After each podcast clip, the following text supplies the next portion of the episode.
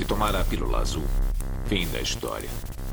Vai acordar em sua cama e acreditar no que você quiser. Se tomar a pílula vermelha, fica no País das Maravilhas. E eu vou mostrar até onde vai a toca do coelho. Lembre-se, eu estou oferecendo a verdade, nada mais.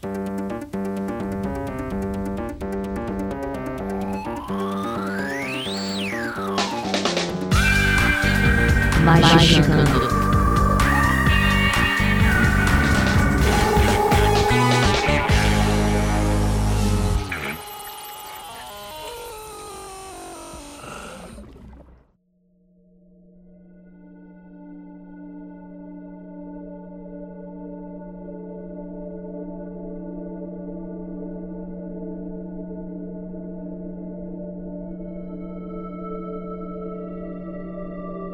de Sam, ouvintes do Magicando, o seu podcast semanal de capirotagem. E hoje continuaremos o papo da última semana, agora falando sobre Matrix 2, 3 e 4. Então vamos para os recadinhos e a gente já volta.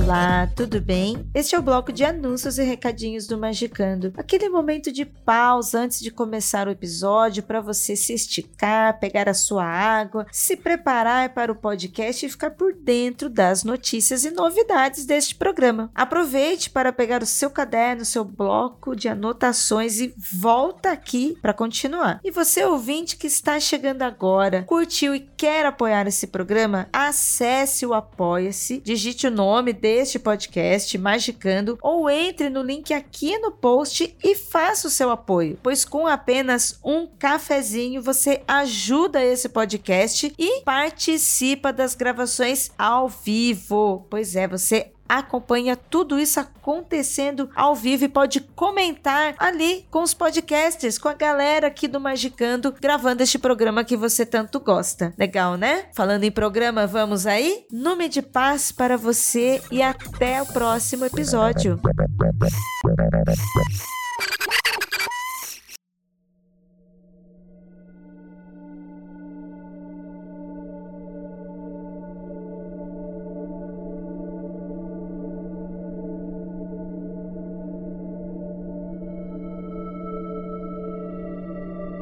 Cara, então acho que a gente já pode começar a falar desse segundo filme, né? Porque o, o primeiro filme ele se encerra de uma maneira muito maneira, que é o Neo se revelando como o escolhido E ameaçando com muita- a máquina, né? e, e com muitas pirotecnias e com ele voando. Aí tu fala, caralho, ele transcendeu tudo, vai ser foda, acabou a Não, guerra. ele pega o telefone e ele mete o Lion, Nilson pra máquina, né? Fala, Eu sei que você tá aí, eu vou te pegar, eu vou pegar você, máquina. Ele mete esse louco na máquina. Aí desliga o telefone, tá andando na multidão sem medo. Inclusive, a parte importante do filme 2 é como tirar o Neo de cena, porque senão não tem o que fazer, tá ligado? Porque ele viu o Superman. Aí boa parte é alguém jogando ele, sei lá, lá no- na montanha do não sei aonde, e ele se matando pra voltar, voando o caminho todo. Quem nunca, né? Diante de uma impressora chegou nesse nível de agora eu vou te pegar. Exatamente, exatamente. Então rolou isso Passa aí. o tempo inteiro se deslocando, como se estivesse jogando WoW.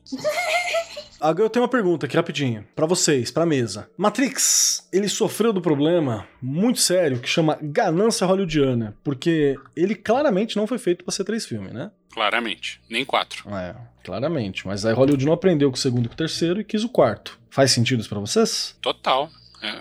Então tá o bom. primeiro filme é completo. Porque eu, eu gosto da expansão de universo que acontece no segundo e terceiro. Que eu queria ver mais. de- eu queria ver Zion, tá ligado? Eu queria ver as máquinas, eu queria ver o bagulho todo. Acho que isso é legal. Mas tem algumas coisas que, tipo assim, você vê que Zion é mais organizada do que parecia ser. Você vê que eles precisaram colocar umas, umas metralhadoras pra ter filme. É tipo, tipo Alien 2, Aliens, tá ligado? Que você precisava ter metralhadora, porque senão você não tinha filme. Por causa disso que eu acho o segundo filme tão chato. Porque ele é um filme com muita luta despropositada. E luta é eles tentando conseguir coisas que não fazia diferença pra trama, ou que depois que eles conseguiram, não, tipo, a trama continua a mesma. Porque é muito uma treta mais interna do que externa, né? O 3 é, A cara o 3 é legal, eu gosto da guerra. Eu acho que. E mais efeito especial, né? Teve que ter mais efeito especial. Põe mais efeito E tá especial. muito melhor, inclusive, né? E tá com mais orçamento, e tá mais parrudão e tal. Mas só pra encerrar aqui, a gente tem esse primeiro filme que ele foi um baita sucesso, tanto de crítica quanto de público, trouxe bastante dinheiro. Ele foi um marco da cultura pop. E é esse filme aí que, porra, você entendeu Matrix? É etc e tal. E aí a gente tem essas continuações que são aquelas que muita gente gosta, porque lembra que são filmes de ações super legais, mas de fato existe um pouco dessa perda de propósito. E eu acho que quando as irmãs é muito interessante porque elas tentam criar um subterfúgio, uma trama que faça sentido do porquê que a gente tá indo pro cinema dessa vez, né? Que aí vai, poxa, se o Neo é o escolhido, e a partir de agora. Então a gente tenta ver um, um pouco dessa coisa, dessa guerra, do que, que o Neo precisa fazer. Ele precisa ir além de ser o escolhido. Ele precisa ser o escolhido fora da Matrix, não apenas mais dentro, né? E aí que dá os quiprocó todo, que tem um bando de furo de roteiro, enfim. É o que dá pra gente discutir um bocado aqui, né? Mas, cara, eu lembro do, do segundo filme de, de muita gente muito empolgada. E, e o trailer era irado, né? Tinha, porra, tinha a- aquele. Hoje que eu acho brega demais, né? Aqueles irmãos branco de dread, fantasma, vampiro. É, é muito doido esse Que conceito coisa que eles horrível, cara. A, a crise estética chegou no 2, cara. Eu teve momentos em que eu ri muito alto, assim. O momento do, do Merovision foi um, porque pra mim ele é o Pepe Le Pew do, do- dos Looney Tunes. a, a existência do Merovingian é cagada. Mas o conceito dele é legal. O conceito A dele. ideia do Merovingian é legal, que é ter um atravessador e tal. Como materializaram os Merovingian foi meio merda. É, o que dá pra Né? ver, que, é- que é tipo assim, apesar de elas hoje estarem inseridas num, num contexto progressista, tem- o, o filme tem alguns elementos que são super problemáticos, né? Um deles é essa relação dele com a Persephone, né? Uma coisa muito esquisita e tal. Mas o conceito dele ser um programa atravessador, que é um, é um traficante de informação que ajuda outros programas a saírem da, da máquina, é muito interessante, né? Só que ele não é muito aprofundado. Isso meio que vai pra lugar nenhum na trama, né? É muito legal você ver pra onde isso vai no 4. Mas o 2 e no 3 não tem nada, né? Isso não vai pra lugar nenhum, né? Você não tem nenhum programa que de fato vai ser importante pro Neo subscrever não só a Matrix, como também essa guerra, né? De certa maneira, né? Mas é tipo, a gente é apresentada por uma Zion, né? Que é, que é a cidade humana fora da Matrix, né? Que é uma galera que adora fazer uma rave e fazer muito sexo, né? Que eles curtem fazer. Uma, uma galera suada, escutar trens, que é muito, muito conceito da época também, né? É fazer sexo, porque hoje em dia ninguém mais faz, como a Ju tava falando. E, e- e é interessante porque o que, que o Neo tá procurando nesse filme? Vocês sabem me dizer o que, que o Neo tá procurando nesse segundo filme? Objetivo de vida, só isso. Mas a galera tá lutando pelo quê? Por que, que eles decidem ir contra o conselho e ir pra Matrix pra procurar o que exatamente? Vocês lembram disso? É pra matar as máquinas. Rogerinho, faltou você ver aí. Mas a Nanda tava falando do Pepe Le Pew e a gente cortou. Não, era, era só isso mesmo, e que a cena toda da perseguição, né? Aquela parte toda da trama Merovingian e deles libertarem o chaveiro e tal, e correrem com o chaveiro, pra mim, Puta, verdade, o o cômico chaveiro. bastante, assim. E na verdade, eu achei que fosse uma coisa. Sabe quando você sente vergonha de rir num rolê do filme que era pra ser sério? Mas depois de assistir o 4, eu fiquei tranquila porque eu entendi que a própria Alana Wachowski sabe rir de si mesma e rir da sua própria obra, sabe? Então eu fiquei muito mais tranquila com isso, assim. É, porque a ideia é que isso nunca fica muito claro, né? Por isso que eu tô fazendo essa pergunta pra vocês. Porque o que acontece? É, em teoria, vai ter um ataque das máquinas a Zion, que eles, é, as máquinas descobriram onde fica Zion, e, e esse ataque tá vindo, né? Tem uns escavadores e tal, tem algumas horas que eles têm pra se preparar. Então eles precisam do máximo de naves e armamento e pessoas possíveis pra lutar contra as máquinas. Aí a- o Morfeu, ele já tá alucinado nesse lance de, porra, o cara é o escolhido. Cara, o Morfeu, ele vira uma- um líder de seita, que eu acho que é plenamente viável, segundo o que tá acontecendo ali. Fica até chato de ver essa galera que não tem estratégia nenhuma e nem sabe do que tá atrás, simplesmente correndo atrás do rabo do Neil, porque de alguma maneira ele vai resolver essa situação toda, né? Então tem, tem esse momento deles brigando com o conselho, não, porque o Neil vai resolver, aí volta a Faraco Oráculo, o que que tá precisando. O Que, em Morpheus teoria- ele ganha um antagonista também, né? Ele tem um antagonista lá e, e arquirrival, que inclusive eles disputam a mesma mina lá. Cara, cara, é verdade, né? É, é muito brega isso, né? Tudo, né? Os caras são rivais até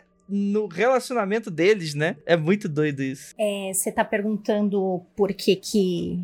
qu- Quais são os objetivos? Chega uma hora na cabeça do Morpheus que ele acredita que dentro da própria Zion, que já é uma coisa fora de um sistema, foi criado um sistema que tem regras muito rígidas e ele fala assim: peraí, pessoal, a gente saiu de um bagulho mega zoado, vocês estão querendo criar outro? Porque, como você disse, Andrei, ele fica tipo tudo lá, ah, bacana, vamos, nós precisamos de todas as naves aqui. E a ideia do Morpheus doidão é pega o escolhido, porque o escolhido vai dar um jeito. Isso não é, não estou defendendo o Morpheus em nenhum momento, que exatamente ele se torna um cara chato, porque Ele é ele, extremamente deposita devocional, né? ele deposita todas as fichas nele, e aí o que acontece é a gente está querendo também é, quebrar as regras do que está acontecendo aqui. E o antagonista é exatamente o cara mega certinho, o capitão de não sei o que, lá, porque nunca ninguém da minha nave morreu ou aconteceu alguma coisa. Eles estão, de novo, tentando lutar dentro de um sistema que eles acham que tá ficando engessado demais. Ele é muito uma máquina como humano, né? Sim, Ele que é o muito que vai coisa, ser assim. retomado no 4, só que por outra pessoa.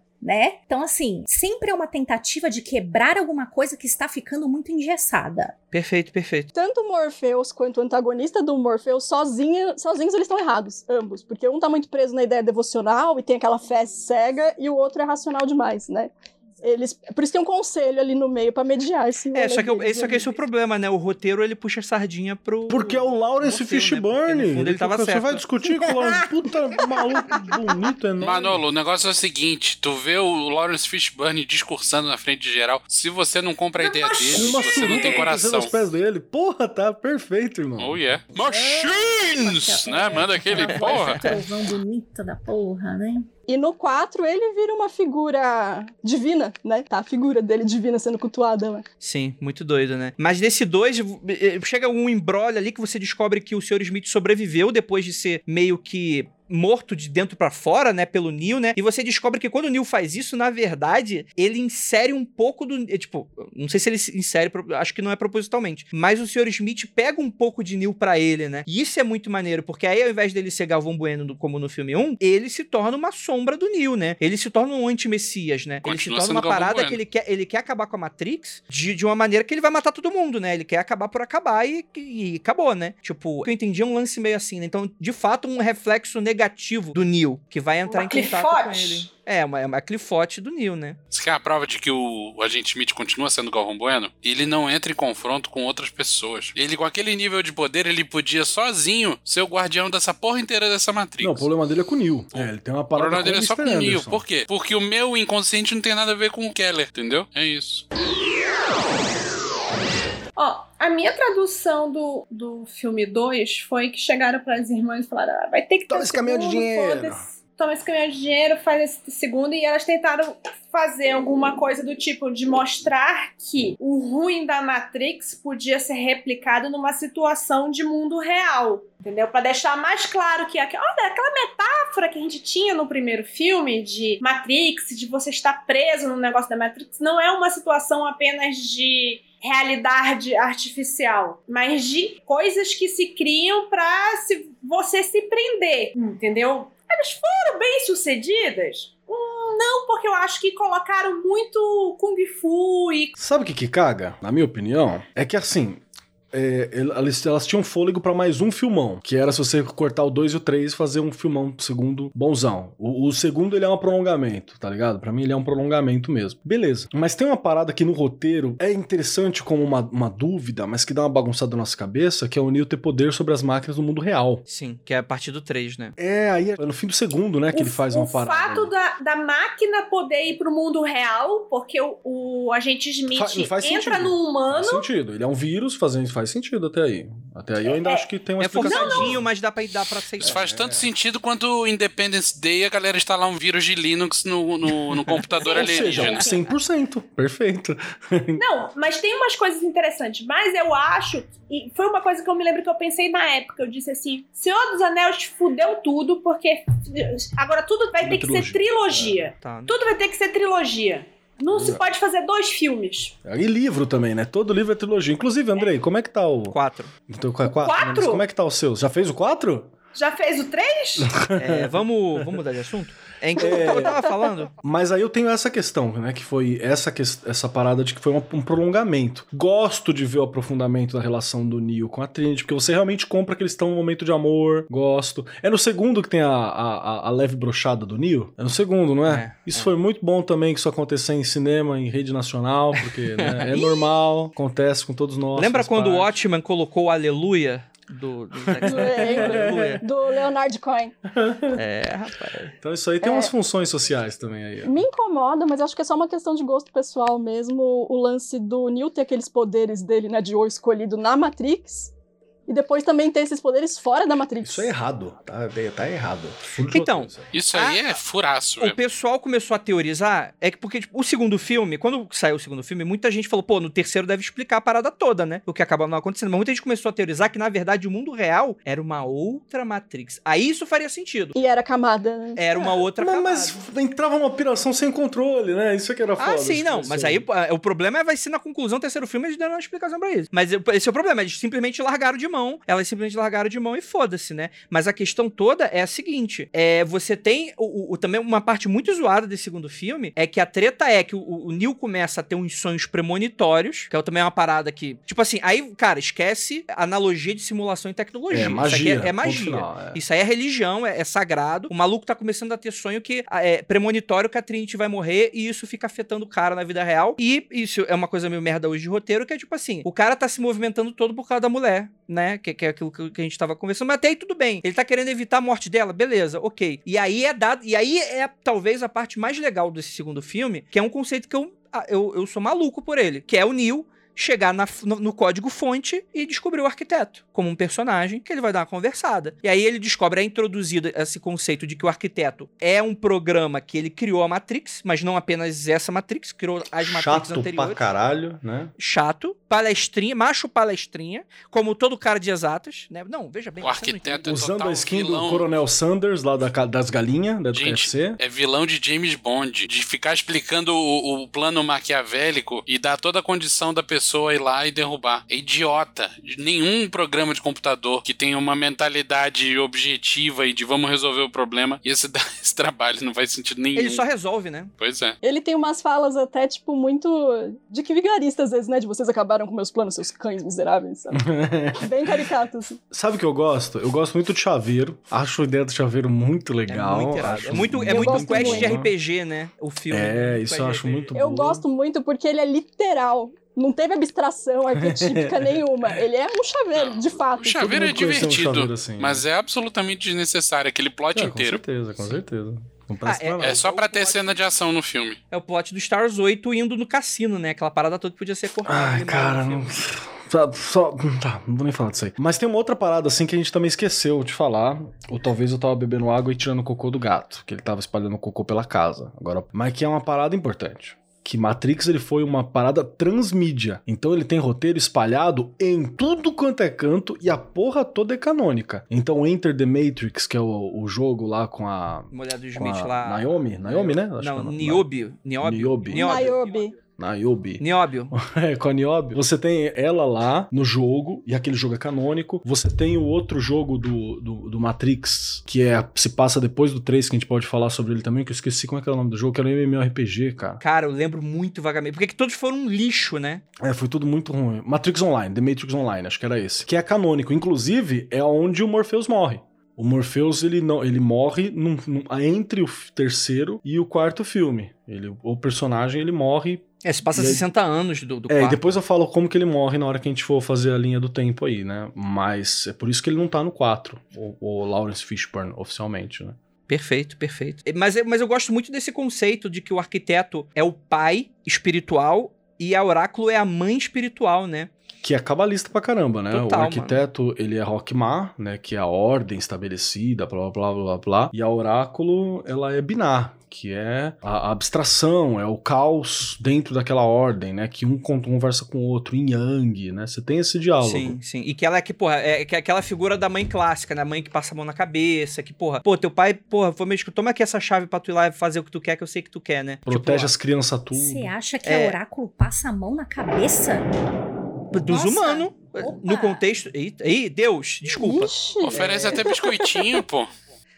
Não, mas é no sentido, tipo assim, eles são programas, a função humanos, deles. não- Ah, Ah, para os humanos, tipo, pô, vocês estão querendo tanto esse negócio. E, e- porque pra mim, o conceito da criação da Matrix só existe um com o outro. Não poderia ser uma abstração apenas racional de exatas. Você tinha que ter a mãe pra dar o equilíbrio e pra Não, ser ela, aceita. é, ela que tornou a Matrix suportável. Deixa entender que, tipo assim, a Matrix que tornou aquilo, que deu a pitada de caos, que inclusive vai dar esperança pros humanos, Exato. é isso. É a Porque espera... se fosse uma prisão perfeita, a galera perdia safras inteiras, né? Eles rejeitavam. Rejeitavam. Então você precisa ter. Por mais. E, aí a gente entra no conceito que eu acho mais louco ainda. Que o Neo, na verdade, ele é uma anomalia parte do sistema. E que É, não é um teve apenas um parte. escolhido. Né? Então isso é muito maneiro. Porque... A minha dúvida justamente é se todos eles eram com a cara do Neo, sabe? Eu tive, fiquei olhando, lembro que na época eu Sim, fiquei é, assim, é, era. Não podia era. ter a cara diferente? Tipo, seria mais legal, né? É, Mas é porque, tipo assim, você entra nesse conceito cíclico, né? Do tipo, porra, a gente já passou por essa conversa várias vezes. Você sempre tem a mesma escolha. Então é meio que, tipo, é aquele personagem passando por aquele exato problema e que precisa fazer a escolha: salvar Zion ou salvar a, a mulherzinha. Que é uma roda Né? de Sansara, né? Ele não consegue sair da roda, né? Ele não eu consegue sair não de. Sansara. Eu acho um pouquinho complicado a gente botar de novo na figura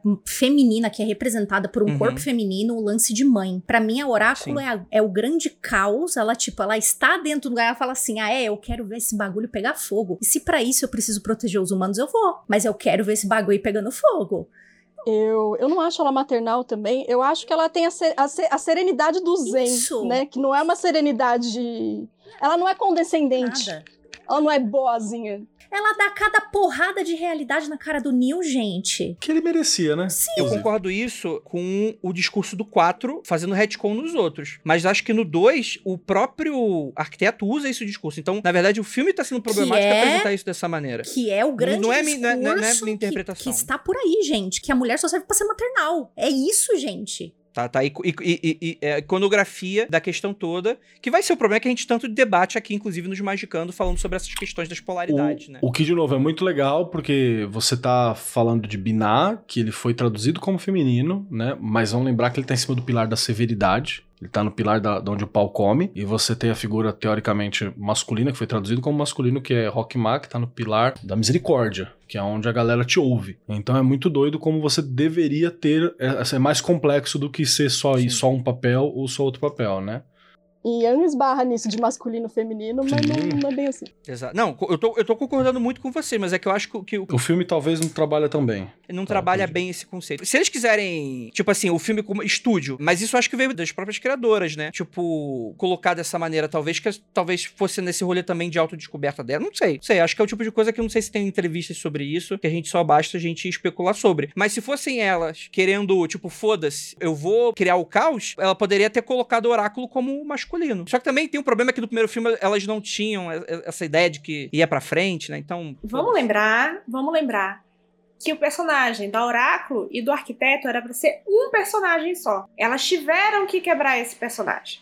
Então, mas podia ser duas mulheres, né? Sim, mas a- elas tiveram que quebrar dois personagens porque, pra não coisa, elas pensaram em transformar, em ainda deixar a Oráculo como sendo no personagem do arquiteto, só que elas achavam que ia ter muita confusão. Ela, eu vi isso, eu vi a em entrevista com ela. Elas achavam que ia ter muita confusão porque já trocou a atriz, porque a atriz morreu. E apresentar de novo e tal, não sei o quê. Então elas fizeram uma, uma quebra. Acho que tiveram que fazer uma quebra mais simplista. No sentido de, de- de baixar a cabeça pra esse raciocínio de pai e mãe. Só pra ser mais fácil de entender. Eu acho que é porque isso já vem do nosso inconsciente, né? Isso já vem da É. questão cultural. Então você vai imaginar que uma figura que ela é mais castradora, que ela é, tipo, é uma figura masculina, tipo, sei lá, pensa em alguém bravo. E aí, tipo, sei lá, a pessoa pensar num, num cara.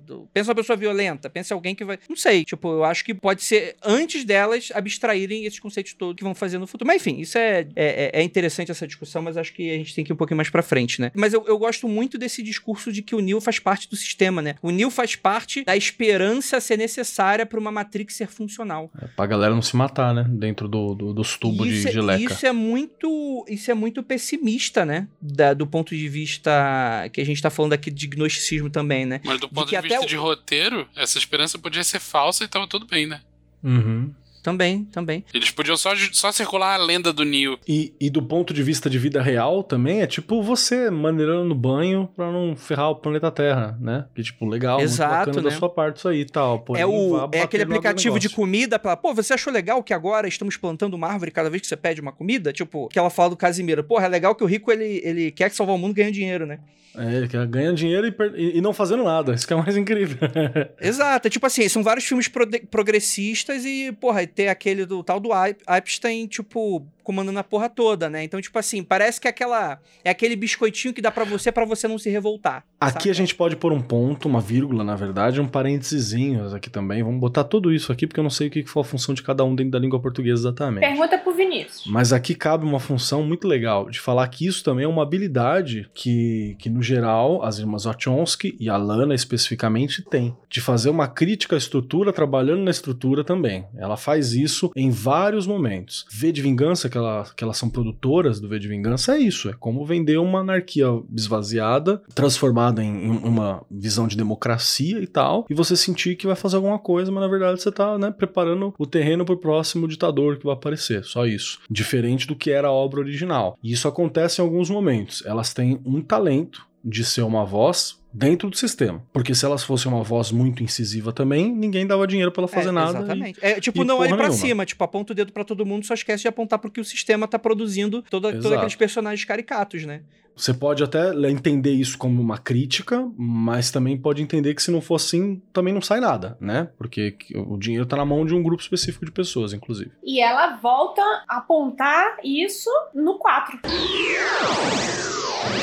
Vamos lá. A gente tava falando aqui do filme 2 e a gente começou a falar de diversos conceitos do filme 4, né? E ele é uma grande continuação. Eu até tenho problemas com, de, tipo, de separar o filme 2 e o filme 3, porque pra mim ele é um grande filme, né? Ele, ele é uma coisa bem. Filme 2 é tipo, to be continued. No finalzinho do 2. E aí você parte pro 3, já diretamente com aquela mesma história, com as máquinas invadindo Zion. Você tem aquelas lutas de, de robôs, de mechas, né? Dentro de Zion, que é legal. Eu tenho a impressão, inclusive, que lançaram um próximo um do outro, né? Não, não ficou um ano de intervalo. Sim, sim, eu acho que foi bem próximo. Foi, foi O nesse 2 rolê. e o 3 eu acho que foi no mesmo ano, até um no Muito. começo e o outro no final. Pô, não duvido não. Porque não faria nem sentido separar, assim, a produção, né? O terceiro ele começa exatamente do mesmo ponto que o segundo para, né? Cara, só dividiram 2 e 3 por motivos de Senhor dos Anéis. E, e é interessante porque o Neil faz a escolha e aí você descobre um outro conceito que eu gosto muito, que é do tipo, cara, escolhas, na verdade, elas são ilusórias. Na maioria das vezes você já tomou a decisão e você vai fazer ela. Isso aí é tarozão, hein? Tarozão é assim, tarozão é desse jeito. Eu tenho uma, uma forma muito sensacional de descobrir o que você realmente quer, que é jogando uma moeda. Você, tipo, ah, quero. Vou fazer comer abobrinha ou, sei lá, bife no almoço. Você joga a moeda pra cima. Na hora que você joga a moeda pra cima, você vai estar torcendo para cair alguma coisa. E aquilo é o que você realmente queria. Eu uso a técnica do. O que que eu quero, Mário Alberto? Brincadeira. Não, mas é isso mesmo, porque dependendo de como a moeda cai, né, Lívia? Aí você fica, poxa, Melhor de três, né? Aí você tanto fala, melhor de outro. três. É, É, aí você sabe o que, que você queria de verdade, cara. Você não Ou precisa. A, a- a moeda não precisa A assentar. moeda não existe. Na, na hora que a moeda é jogada pra cima, você já sabe o que, que você queria. É, então você faz o lance lá, né? Tipo, ai, carne ou abobrinha? Aí cai a abobrinha e você fala, foda-se, vou comer carne. Exatamente. É. Exatamente. eu sou rebelde, eu vou comer carne. Exatamente, exatamente. Mas, mas, cara, é, é interessantíssimo essa questão toda, né? E aí você tem essa decisão que eu acho muito legal, pelo menos é uma, é uma coisa legal de roteiro, que é o seguinte: o filme 3, então, ele é uma grande consequência dessa escolha, né? Que aí acontece o pior erro de todos: que o Neil tenta salvar a mina e tenta salvar a humanidade. O que dá problema. É óbvio que vai dar problema, né? Que é a parte que, cara, é, beleza, ela- ela- ele usa os poderes de escolhido maluco dele, salva ela. Beleza, ela tá salva no filme. Só que no final ela se sacrifica, dá merda, e no final ele descobre que, na verdade, a escolha certa deveria ser o outro, ela devia sacrificar. Ele, ele não foi Ubermente suficiente para lutar pela humanidade. Porque é a escolha, eu não sei se é que ele deveria ter feito, mas é que o filme fala que ele deveria ter feito, né? Que é que ficar sem a mulherzinha, ficar cego, né? Batalhar com o, o- o Will Smith, não, com o Sr. Smith, igual o Dragon Ball Z na chuva, que é uma cena que ficou horrível hoje em dia, né? É, hoje em dia tá sofrido. Só não tá pior do que os 200 caras, né? É, Parece que os bonequinhos são de, de biscuit. É, não tá muito Não, feio. de é muito boa. ruim. Eu já achei ruim na época. Ai, visionária. Não, na época eu achei Na época ruim. eu tava. Ah, da hora! Dragon Não, na, na época eu achei sensacional o fato deles conseguirem fazer a programação de tanta gente. Mas o efeito final eu achei ruim. É, hoje é qualquer PlayStation 3, né? Assim, Oxe, visão. é ruim pra. Dedéu. É, uma coisa que eu acho legal é uma, um outro fato que aprofunda o, esse universo, que é bem bacana dentro dos filmes, não é nem pelo Animatrix, né? Pelo dentro dos filmes, é que em algum lugar entre o 2 e o 3, eu não vou lembrar exatamente agora, a gente tem o Limbo, né? Que é o terminal lá, o terminal que fica no Limbo. Que aí lá, é meio foda-se, né? Aí é meio foda-se, né? Já é, já é o filme, já foda-se roteiro. Não, é- espiri- é bom. completamente espiritual. Não, mas a menininha ela aparece no A quarto filme depois e tá ela tem lá. uma função. Não, é. É. legal. Não, mas é, o, mas é o filme falando, foda-se a coerência, porque o cara, o cara não tá na Matrix. Ele tá saindo, ele tá no backdoor da Matrix. E indo pra, sei lá, que casa do caralho que é que tem depois disso, Ele né? não Mas tá é um processo de desligar. Não, ele não tá desconectado. Ele Ele, não tá tá, na Matrix. é. É, Ele está à deriva na Matrix. Ele não conseguiu voltar Ah, então pro corpo No, até. no limbo mesmo. Não ele tá no limbo. Matrix. É um limbo. E tem um detalhe que é importante, que é a hora que ele tá conversando com a Sati, né, que é a, a, a- a meninazinha que tem skin indiana, né, lá parada com os pais dela, e aí ele fala, ah, mas qual que é a função do programa, né, tal? Ele fala, nenhum. Ela é um programa sem função, ela pode ser o que ela quiser. A gente fez um programa que não tem uma- um fundamento. E era por isso que ela era. que ela tinha que, Que ir vazar. para a Matrix. Tinha que vazar, porque. É outra função. E, e, tem, e ela queria deixar ela com o oráculo, né? E tem a outra parada que é muito louco, que ele fala que isso é amor. Então, aí o, o Neo até pergunta, e máquinas têm sentimentos? Fala, sim. Aí que é o pulo do gato que a gente vai entender muita coisa do que acontece no 4. As máquinas estão num grau de desenvolvimento de código que elas têm sentimento. Apesar de que, se você assistiu agora sim, voltando para Animatrix, se você assistiu Animatrix, você viu lá a segunda renascença, que é o mais maravilhoso, né? 1 e 2, que é as máquinas primeiro tentando ser educadinhas com o ser humano, e depois viu que o ser humano é um merda, e manda aquela máquina bomba que parece as aranhas já, que já não tem nem mais skin humano, é os bagulho que é só funcional assim, mas ele manda por rebeldia. Eles ficam bravos com o ser humano, né? No começo. A guerra começa porque eles são rejeitados, porque eles são tratados igual lixo. Os robôs, eles sempre tiveram reações emocionais. O primeiro robô que matou um ser humano foi uma reação emocional ao ma- ao maltrato. Então ele fica nessa, mas como assim vocês têm sentimentos, né? E na real sempre tava lá. Você tá dizendo que o homem macaco tem menos alma e menos coração do que as máquinas. Pra você ter uma Sim. noção. Olha só a situação Brabo. que a gente tá. Ele entra numa abstração também de olhar pro Neil, quando o Neil pergunta, né? Ué, mas tipo, vocês se amam? Você ama sua filha? Você ama sua esposa? Que porra é essa? Aí ele fala, ah, o amor é só uma palavra. Afinal de contas, o que é o amor? Ele começa a discorrer lá. Aí ele dá um- uma de Shakespeare, né? Teria rosa, não sei o quê, blé blé, se tivesse outro nome. E a cara Vai. do Neil é fenomenal, porque ele fica, tipo, tela azul mesmo. Assim, É, o Keanu Reeves consegue fazer mais cara de nada ainda nesse momento.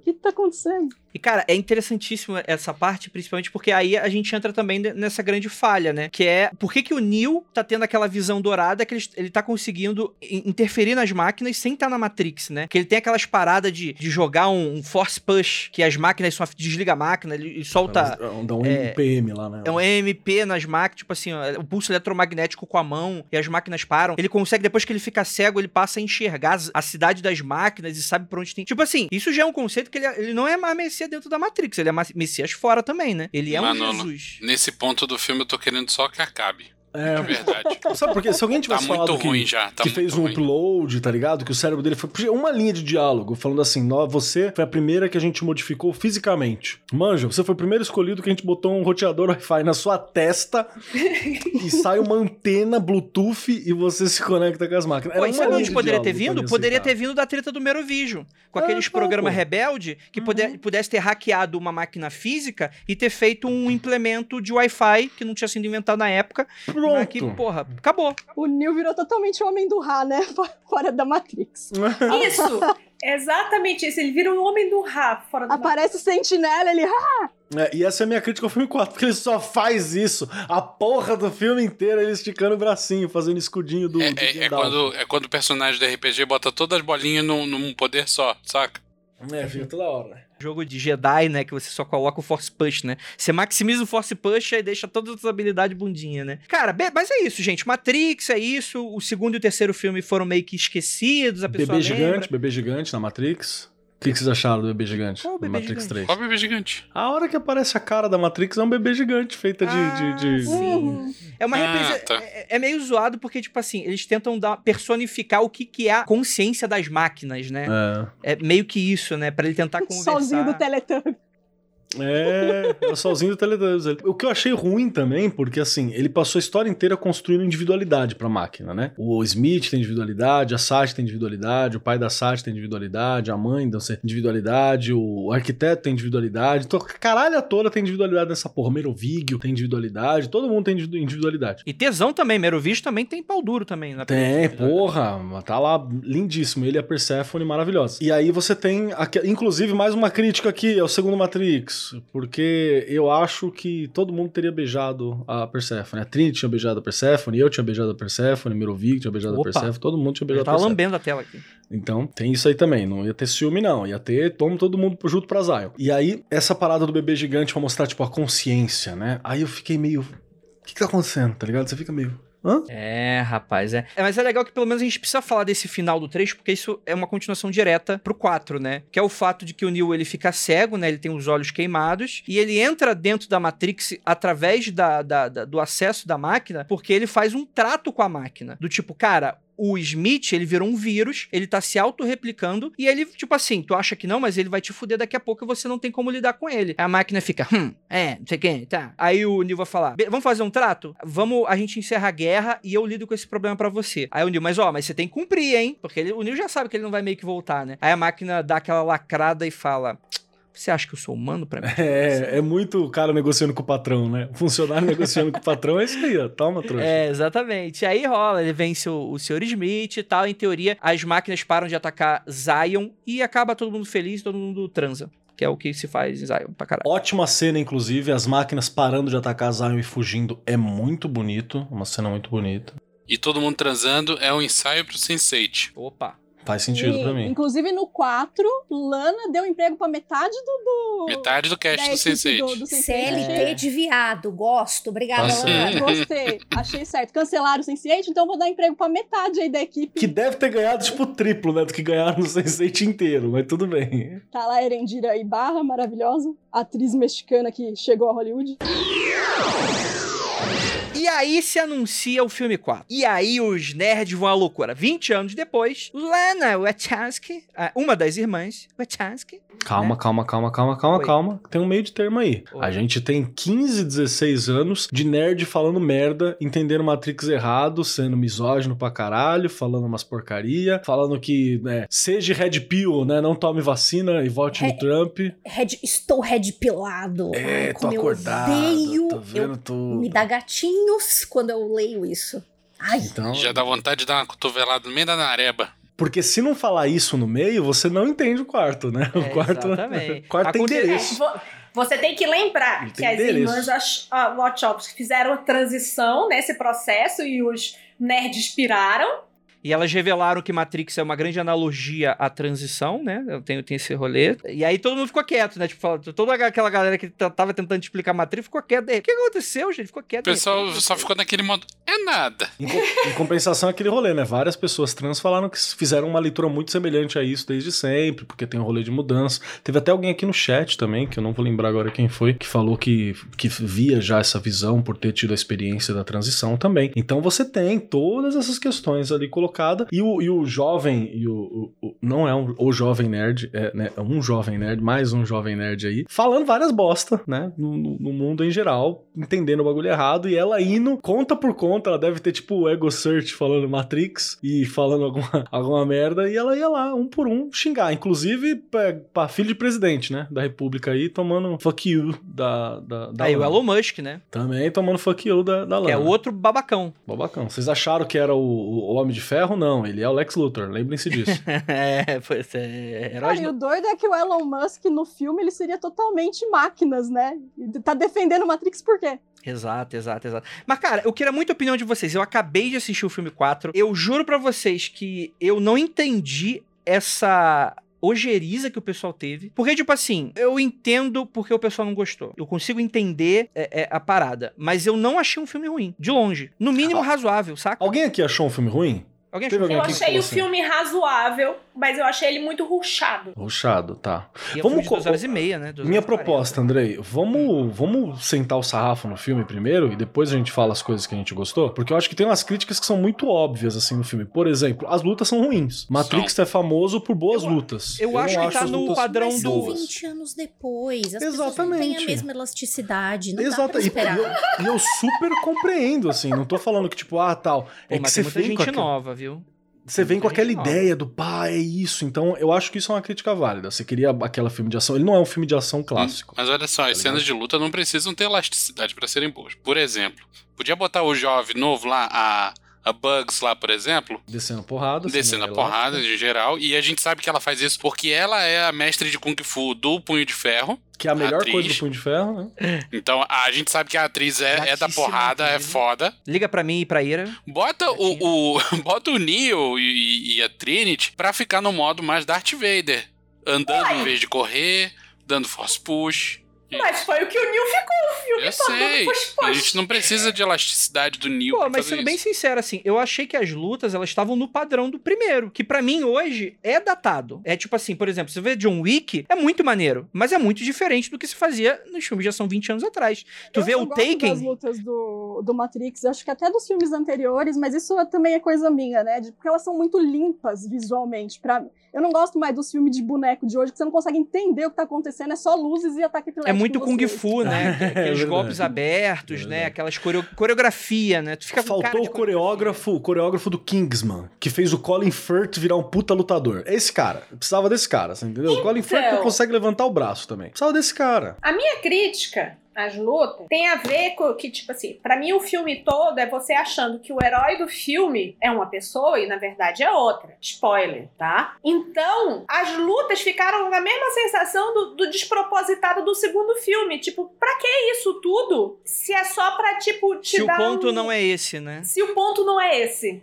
Então, é- eu ia perguntar pra Então- vocês, se vocês não gostaram das lutinhas, por que, que vocês estão reclamando que a lutinha tá ruim? Por que vocês não olharam pra outra coisa? Eu não acho que a luta tá ruim. Eu acho que a luta tá despropositada. Eu só quero deixar bem dizer, tem umas lutas lá que dá, dá 10. É, Joia. Eu gostei da luta do Neo com o Morpheus novo. Sim. Achei legal. Achei legal as cenas de ações do, do trem. Achei muito boa. Pô, do Mas trem eu quero irado, dizer assim, irado, não é um filme de ação, sacou? Ele não foi feito pra ser um filme de ação como foi os outros Matrix. Manja. O primeiro Matrix, ele tem muito no filme de ação, mas ele também é um filme de reflexão muito doido. Dois e três é um filme de ação. É, é- é Aliens. Total. Pra mim, é, é Aliens do, do primeiro Alien, tudo aquele bagulho sombrio, pai. O segundo é Nossa, Spatial aquela Marines cena matando. longuíssima em cima dos carros do 2. Exato. Pra nada, nada, nada, nada. nada. E eu acho que isso foi uma das coisas que ficou muito registrado como característica do Matrix, e não tem nesse. Confesso que não senti falta. Mas, eu- mas eu vejo. Tipo assim, gostei muito da história, pra mim tá bom, também não precisava. Mas eu sei, eu entendo quem, quem critica isso, eu entendo a falta. Não tem lutas que você fala assim, puta, que luta memorável, caralho, quatro. Tipo uma parada que atualizasse 20 anos depois, saca? Talvez uma parada dessa, né? E que a Lana falou isso logo no começo. Que ela falou assim, né, no começo, falou assim: precisamos de um novo bullet time, tá ligado? Não vai ter. Então, foi isso que eu pensei. Eu disse assim, cara, como é que eles vão. Eu fui pro cinema sem procurar nada na internet. Eu não, não, não quero ir sabendo nada de se eles for atrás de um bullet time novo e tal, não sei o quê. Mas o principal problema da- delas vai ser justamente, cara, o bullet time. Como é que você coloca uma coisa tão foda como o bullet time? E ficou bem Então, óbvio que eles, não que eles decidiram Abandonar. Não. Não, pelo Não, contrário. tipo, não- eles transformaram em bullet diálogo. é verdade, tem isso, né? Cara, mas é isso que, eu- cara, isso que eu acho mais incrível. Tipo assim, não sou eu hiperinterpretando. Esse filme, ele não é um filme tradicional. Ele é um metafilme. Ele é um metafilme. Essa é a parada. Isso!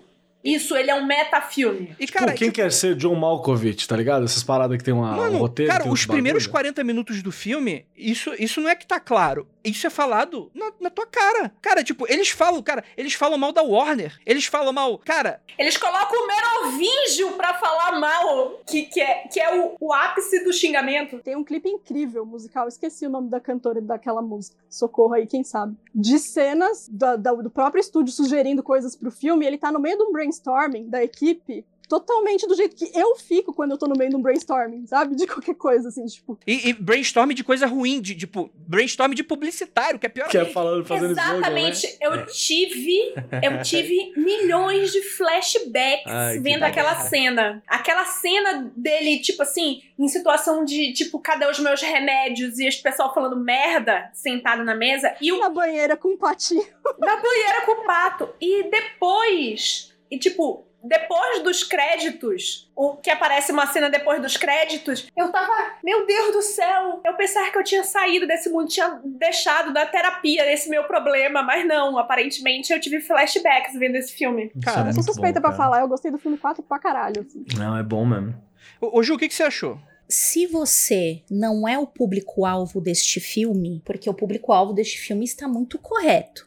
Ele, de novo, ele fala desde o começo. A Lana falou assim: vou pegar essa merda e fazer um negócio logo, porque assim, a galera cagou tanto em cima da minha obra e da minha irmã que eu vou falar direito o que, que é isso aqui. Se você achou boboca um metafilme, por exemplo, é porque você não é pra quem esse filme foi feito. Gente, acreditem, tem gente que precisa ouvir as coisas que foram faladas naquele filme. Que é a galera do Red Pilado, que é a galera do que, que, que pegou esse negócio e cagou em mais, cima. É mais do que a galera que precisa escutar. Eu acho que a Lana tava precisando falar. E isso eu achei. Coitada, ela tava precisando Total. desabafar. São 20 anos de alguém pegando uma obra que você fez e por, assim, muitas entrevistas, não dela, mas das duas, falando assim, tipo, olha, a gente tem muito carinho por tudo que a gente já fez, mas querendo ou não, Matrix é um bagulho de vida, é um projeto de vida nosso. Ah, ele foi por onde a gente queria? Talvez não, mas é um projeto de vida. Então, você vê uma coisa que você vê que você quer espelhar e vê sendo cagada por 20 anos, é óbvio que vinha um bagulho meio satírico. Eu, eu não vejo como satírico, eu vejo como. Deixa eu explicar, deixa eu pegar sua mãozinha, querido, e explicar de uma vez por todas por que, que você tá interpretando isso tudo errado, tá? Por mais. E assim, né? Continuo concordando que cada um vê Uhum. as coisas E tá tudo bem. e tá É tudo bem. Só que ela está falando com quem é um público muito específico, gente. É o público que deu rage. Exatamente o público deu rage. Ah, mas não é mais o Matrix que eu quero. Que Matrix você quer? Porque você tem um filme que é altamente filosófico no 1, aí as pessoas esperavam o quê? Que viesse mais filosofia no 2. Não veio, veio um pouco de luta. Ah, mas eu não queria que fosse luta de novo, eu queria que fosse não sei o quê. Oi, o filme não é seu, velho. Tipo, você tem que entender por que, que essas escolhas foram feitas. E aí a galera surtou. Ah, porque não é mais o meu filme de hominho andando pela parede. Não é, nunca foi na realidade. Esse é o lance. Nunca Ju, foi. eu acho que pra quem a, a, a, a Ana passou, fez esse filme, é justamente as pessoas que não vão gostar desse filme. Sim. Você falou assim, tipo assim, É ah, se você é o público-alvo desse filme, você pode ser o público-alvo desse filme ou você pode não gostar do filme. Eu disse assim, eu acho que o público-alvo desse filme é justamente as pessoas que não gostaram desse filme. sim. E as pessoas que gostaram do filme são as pessoas que estão lá só de precisam. pipoca. Que não Com a pipoca precisam falando dessa assim, nossa, que mensagem. delícia! Essa pessoa, enfim, recebeu o que é, na cara o que eu tava falando todo esse tempo. É, A gente tava Exatamente. dando risada lá e falando, nossa, precisou ela falar, nossa, muito direitinho. Precisou ela dar uma cara pro vilão bonita. Isso era uma coisa que elas falaram em entrevistas quando estavam fazendo o outro, que elas não se preocupavam com a beleza física dos, dos atores e que muita gente falava, ah, mas só existe o Neil de bonito no filme. Como assim você tem um antagonista feio? E aí tudo isso é mostrado no 4, com um antagonista belíssimo. Quer dizer, não foi meu tipo, mas enfim, é o tipo da Padrão galera. demais, né? Padrão. Super Mano, padrão. E o A diálogo gente não na tem boca gente dele. feia em nenhum dos três, nenhum dos quatro filmes. Como Pô, eu assim? achei Eu até concordo. exagerado esses olhos Não azuis, vocês ninguém, não. gostaram? Tipo, cara, eu não consigo entender a pessoa que sentou na porra desse cinema, assistiu a primeira uma hora de filme e falou: Eu tô assistindo um filme normal. Cadê, cadê as lutas? Eu não consigo, eu não consigo aceitar. Eu não consigo aceitar que seja essa pessoa. E, e aí que eu acho que esse é o grande valor realmente do filme, assim, saca? Porque o que aconteceu no fim das contas foi, e esse é o ponto positivo, que é um filme de Matrix? Sim. Não é o filme de Matrix de 20 anos atrás. Essa é a parada que é, que é- que é complicado de pegar. Realmente, você sente falta da luta? Talvez. Realmente, você sente falta de, de, sei lá, mais poder, efeito especial e um bullet time? Talvez. Mas você tem que lembrar que não foi feito pra ser um próximo filme. Foi feito pra deixar. Mesma coisa que a gente tá aqui, vamos lá, tamo nós. Aí o André, a gente acabou magicando, terminamos aqui. Acabamos no episódio 500, ok. Aí dá, chega um dia a, a Warner e joga um saco de dinheiro na mão do André e fala assim: passe nome pra cá. Aí o André, que não é trouxa nem nada, pega, passou, vamos lá, pá, dá, dá, um, dá um centavo pra nós não, Sim, pra não claro. ficar quieto. E aí eles resolvem fazer um novo magicando. Porque tirar dinheiro de empresa é bom demais, desculpa, Penumbra. É, é tirar dinheiro de empresa é bom demais. Eu E aí bota um, um, um magicando que tem tudo pra ser um anti-magicando, tá ligado? Vou montar aqui um grupo com uma galera mega crente de um determinado rolê, de um determinado. Tu pega o parada. dinheiro e esfrega cocô na cara de quem tá te dando dinheiro, É, mano. Isso aí, é descobre, aí descobre que quem comprou foi a Igreja Galáctica, tá ligado? Falou assim: vai voltar com o magicando porque nós é da Igreja Galáctica. Vai voltar e nós quer que volta porque a gente quer ter alguém pra Cara. criticar no púlpito. Eu imagino a Warner chegando pra Lana e falando que queria o filme, ela falando que não, que não sei o que, não, mas é aquela pressão.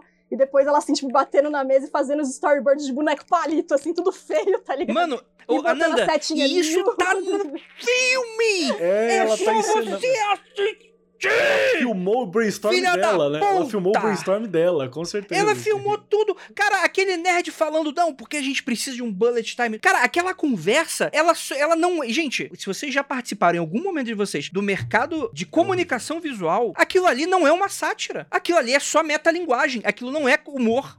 Aquilo ali é real. Aquilo existe. Tem um humor no sentido de sarcasmo, né? Tem um humor saca Não, sarcástico. tem no uma, uma Não piscadela. é uma paródia, Tem uma mas é piscadinha. sarcasmo. Sim. Uma coisa que me assustou muito foi aquele melhor amigo dele, né? Falando no café pra ele: Eu cresci vendo você, vendo não sei o que, não sei o que lá. Cara, isso é muito real, né? E como aquele cara tá desgrudado da realidade. Que é exatamente quem tá desgrudado da realidade, que não entendeu. Matrix não vai ser a mesma coisa depois de 20 anos. Gente, é só você ligar Lé com Cré, velho. Ai, não, porque estragaram o meu Matrix. É a mesma galera que fala: ah, estragaram o meu é, como é que chama? A She-Ra, estragaram o meu He-Man, sei lá, whatever. Gente, não- as coisas não são as mesmas e a gente precisa aceitar que as coisas não são pros mesmos E você não é mais o públicos público, também. muitas vezes, né? Eu achei louco gente que criticou falando, ah, mas o 4 é uma grande egotrip. Sim! Qual Mas é, o é isso! Esse é o filme que ela quis fazer, inclusive. É meu filme, caralho. Eu vou fazer o que eu quiser. tá? É uma ego Porra, trip. E Porra, é uma tá trip e você é um idiota sentando no cinema 20 anos depois assistindo Matrix 4, né, meu irmão? Porra, que porra de. de- de- Você sempre vai ter o primeiro, meu bem, é seu, tá lá também. Exato. Oh, eu, acho, eu acho apareceu. sensacional que é o seguinte: a gente acha, vê pela internet, vê aquelas piadas de Karen. Ah, a Karen que, que chega dizendo assim: ah, eu exijo, o cliente tá sempre certo, eu exijo que isso é pra mim, que é exatamente um nerdola maluco que, que diz: vocês estão estragando a minha infância. E você fica assim, cara, isso não pode existir, essa pessoa. Mas essa pessoa existe. E essa pessoa é justamente pra quem foi feito esse filme. O marido da Trinity é o Shed. É o Shed! Pelo amor Isso de que é o Deus, gente. Quem? Que é o nome do. é que O Shed é o masculino da Karen, né? Ah, é? É um, me- é um me- é tipo assim, é que é um meme mais americano do que pra cá, mas tem essa coisa do nerd não gostar do Shed, que o Shed é o cara popular com as garotas, é o, é o jogador de futebol americano, tipo, é o cara que o incel odeia. É, você tem o? Virgin, que seria o cara normal, né? E o Shed, o- essas paradas, assim. É um, é um Cara, bem- esse bem filme babaca, né? inteiro é, meta, é metalinguagem, e isso que é interessante. Até o pseudo filme que ela monta, eu, go eu gostei da breguice do- deles dando as mãos e voando junto. Eu achei maravilhoso. E no filme, ela fala, tá ali no roteiro do filme. Não importa a parte racional, lógica, é tudo ficção e é sobre o sentimento, é sobre você estar apegado às coisas. Então, foda-se. No é começo um do filme Matrix tem a é frase: Matrix. nada É conforta a ansiedade como a nostalgia. Então estamos lançando esses remakes tudo porque vocês são Tá uma sociedade lá, de ansiosos perdidos. Como é que, como é que pode a pessoa não entender essa parada, é cara? Isso, é isso. É porque sabe o que eu acho também? Eu acho que tem, tem uma galera que subconscientemente entendeu e se ofendeu.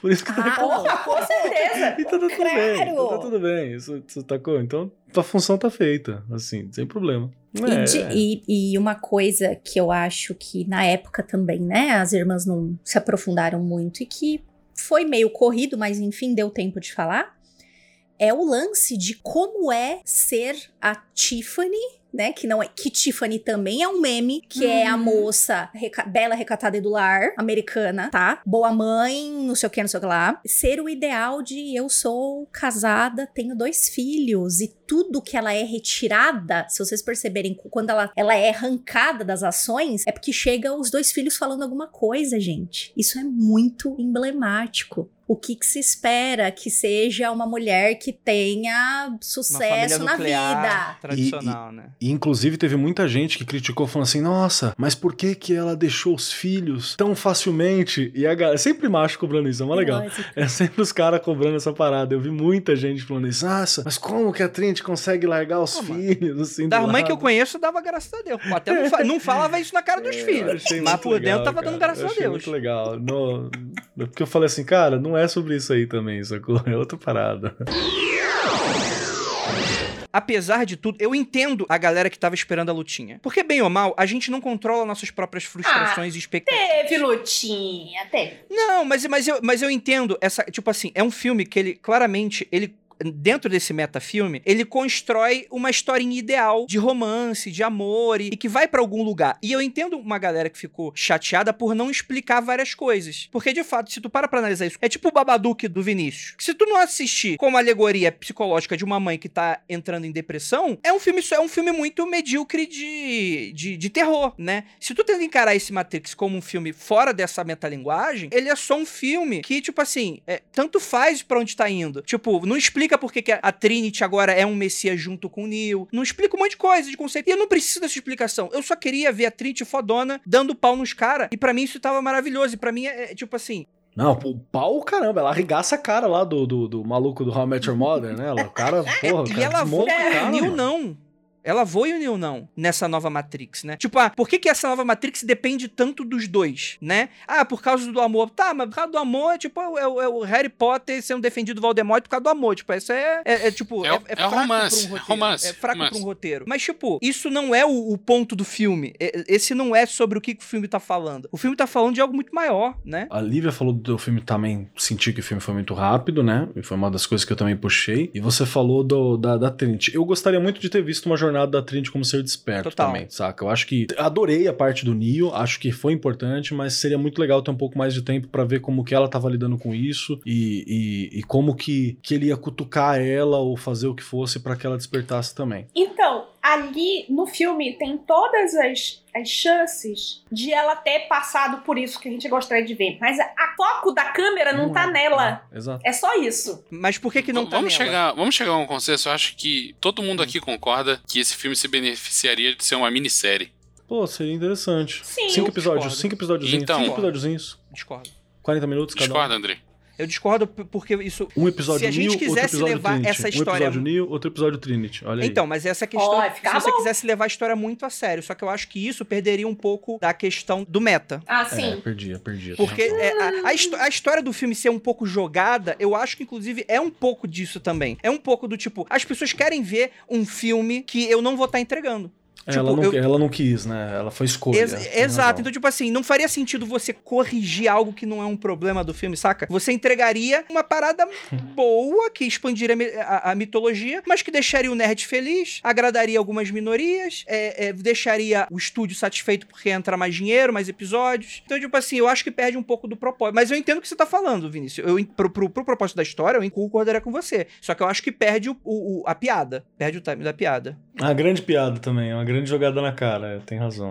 é, é assim, pra mim foi sobre isso. E eu acho que também é muito interessante, porque eu achei super respeitoso também. Por que, que isso não me incomodou no filme? Porque quando você- eu paro pra analisar, tendo em vista que é uma grande analogia sobre uma transição, então você tem toda uma delicadeza de tratar com esse tema que eu super gostei. Que é do tipo, cara, é uma pessoa que tá dentro de uma questão toda tradicional e que tá com dúvidas e tá sempre falada, cara, essa escolha já foi tomada, são as pessoas que estão se agarrando ainda a uma outra parada. E aí se é uma parada tipo, não, essa, mas essa escolha a gente não pode tirar a pessoa. Essa escolha tem que vir dela. E quando eu olhei com esses olhos, eu acho que isso não fez com que eu me incomodasse pelo fato de não ter mais sobre ela. Das balas não acertarem. Você também não se incomodou com É, isso. t- também não, porque, inclusive, cara, que cenas maravilhosas. Tipo, apesar de- da- das lutas eu concordar que não é né, lá nem cá, mas eu gosto daqueles saltos que a Bugs dá, que é muito maneiro, mano. Eu queria muito ser a Bugs.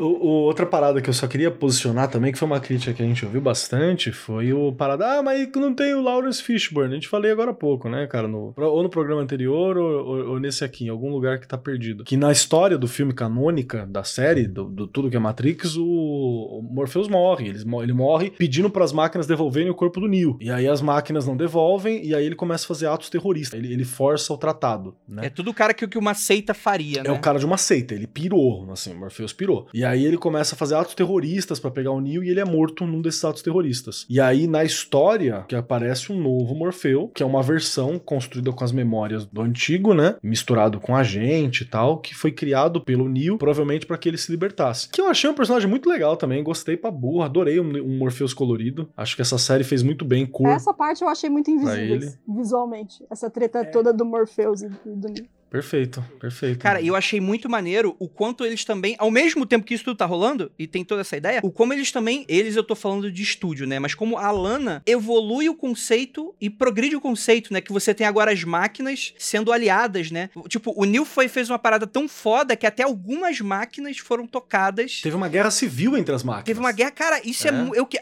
se tivesse uma minissérie, eu queria Guerra sobre civil, isso. é. Queria descobrir como é que foi essa aliança com as máquinas pra construir uma IO. Eu queria muito saber como é que se passou essa história. Puta, esse é o principal motivo de eu não ter achado o filme ótimo. Assim, eu não, eu não falei ainda a minha opinião sobre o filme. É, é um bom filme, podia ser melhor, ponto. E por que, que eu acho que podia ser melhor? Porque eu acho que toda essa parte que é fora de Zion e fora da simulação, eu acho uma merda em todos os filmes que ela, que ela aparece. E esse não é exceção.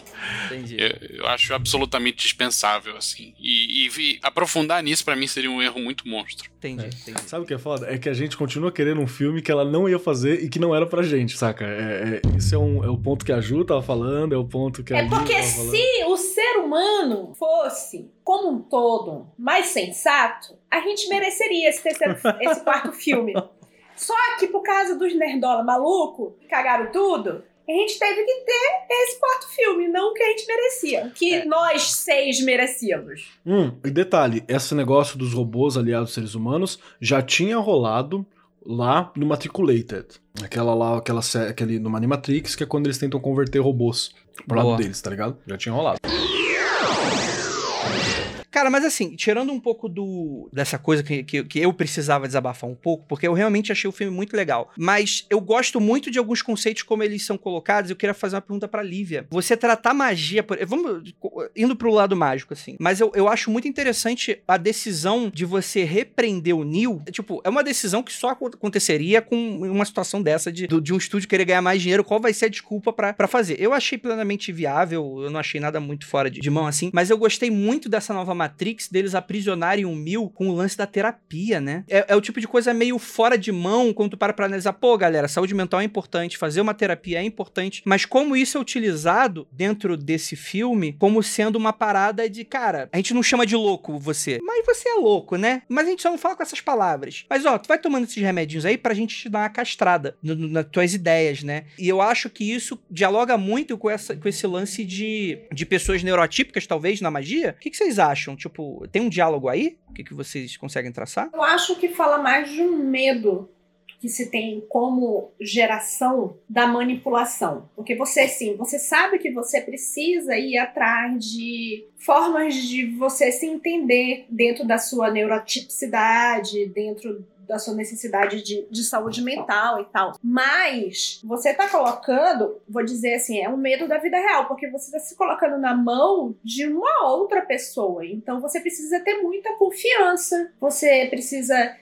É, você se abre com essa pessoa, entendeu? Então, é um medo real. É, é, é tipo, pra mim, isso daí é muito próximo de um medo de, de filme de terror. Ah, tem filme de terror de, de fantasma, tem filme de terror de maluco, tem filme de terror de psicopata. Psicopatas existem. Isso é muito próximo pra mim de um, um- um medo real de toda mulher que vai comprar pão na rua. Você tem medo de, de 50% da população, entendeu? Então, uma pessoa que tá nessa situação, que tá se colocando de forma vulnerável na mão de uma outra pessoa, você vai ter esse medo. Ali é um- uma sementinha pra mim de filme de terror, entendeu? Ah, mas aí não tem um- uma coisa bonita pra você falar no final, Lívia, pra dizer assim: não, não, não tenho medo disso. Eu disse: não, cara. Tenham medo disso, fiquem com um olho aberto, outro fechado, mas não deixem de, de ir pra terapia, de ir pra fazer tratamento. Eu acho que a minha cabeça tá bem fritando ainda nessa nessa figura do terapeuta, porque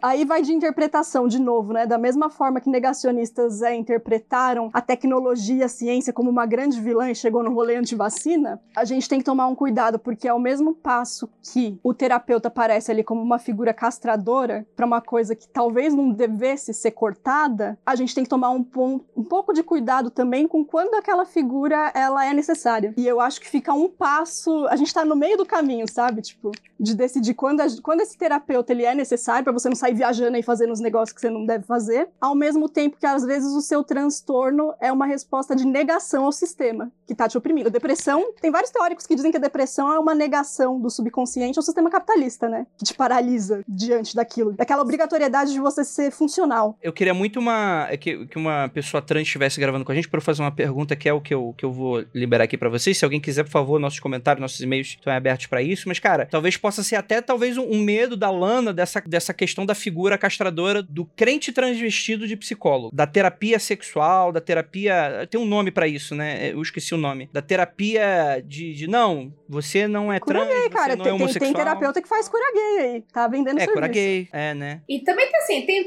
tem todo um outro medo, assim, está tudo muito mais aceitável agora, mais aceitável, não totalmente aceitável, em relação à neurotipicidade, mas até tempo atrás, é, é, tipo, tentavam martelar pessoas que, tipo, tem um formato quadrado dentro de buracos redondos da sociedade, entendeu? É aquele negócio de você precisa pegar uma criança e formar igual, todo mundo igual, fazer todo mundo pensar Você precisa e- produzir um funcionário modelo, né? isso, você precisa sempre.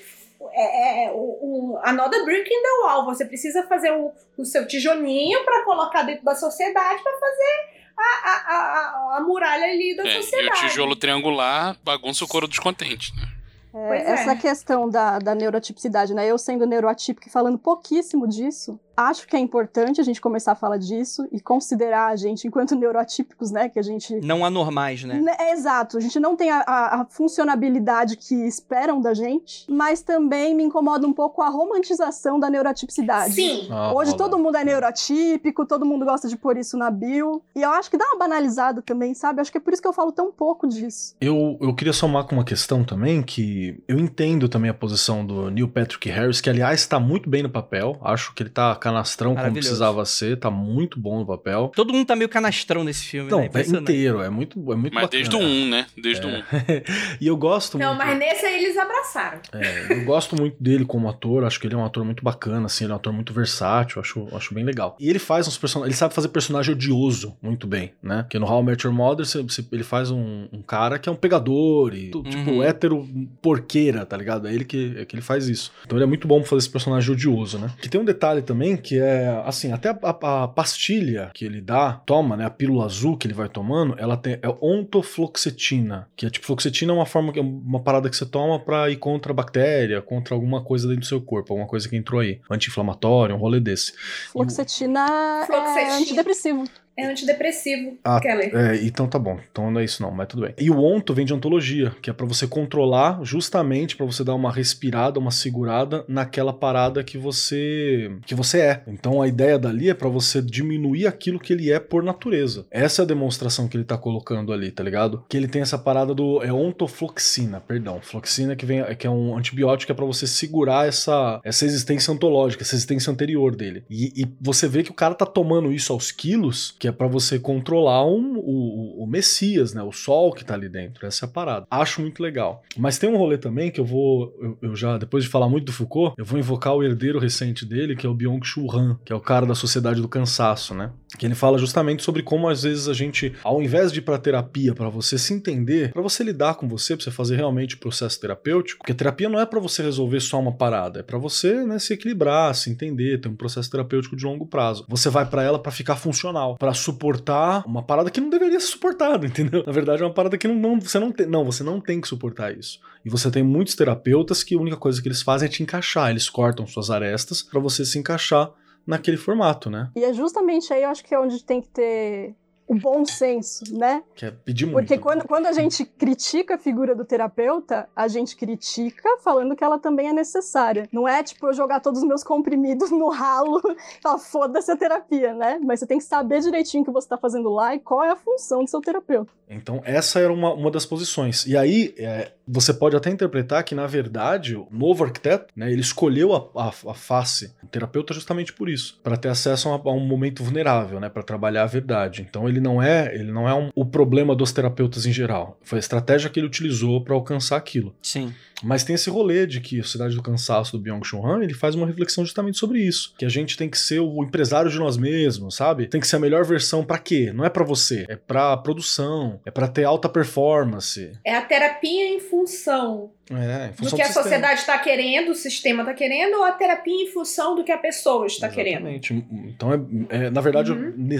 um terapeuta que trabalhe para isso, não estamos dizendo que tem, né? Mas tem. Um terapeuta que trabalhe só para você se encaixar no sistema, na verdade, ele pode resolver uma questão, mas se o seu problema é um problema causado pela função sistemática, você vai explodir mais na frente, sacou? Ele só vai ficar o que. Burnout, Ele vai ficar controlando o teu. O teu ah, você vai chegar no limite, ele vai baixar a pressão. É uma desopilada de pressão. Que é isso o que tá rolando com o Neil. O problema é que, pra mim, a Lana foi muito clara em muitas coisas. Aqui ela não foi tanto, né? Aqui fica, em- fica cinza, né? Mas aí ela foi de certo aspecto, porque tem aquele diálogo lá próximo do, do vilão falando, porque é- ela não perdeu essa, essa mania, que ele fala, cara, por isso que eu sou um terapeuta. Tipo, ele fala sobre a, a Matrix agora não é um mundo real físico que você se sente no mundo real físico. A Matrix hoje, ela na verdade é uma grande colisão de ficções e que a minha figura aqui não é ser um regrador de um universo que precisa corresponder ao que a gente acha que é. É eu ser o regrador de um universo em que você tem que achar o que ele é e ele tem que corresponder à sua expectativa. Sua bolha, Eu, né? pelo menos, ele não fala exatamente com essas palavras, mas foi mais ou menos como eu interpretei. Mas ele chega a falar sobre isso, né? Porque o que, o que vale mais do que o que é, é o que as pessoas acham que é, porque é o que vale, é, é a resposta do teu sentimento quanto àquela coisa. Que, cara, é um filme que ele dialoga com muita coisa que tá acontecendo hoje. Com questão de pô, as pessoas adaptarem a realidade do seu próprio universo. Porra, tudo, cara. Tudo. e puxando pra magia, essa é a grande armadilha da magia, que é a loucura.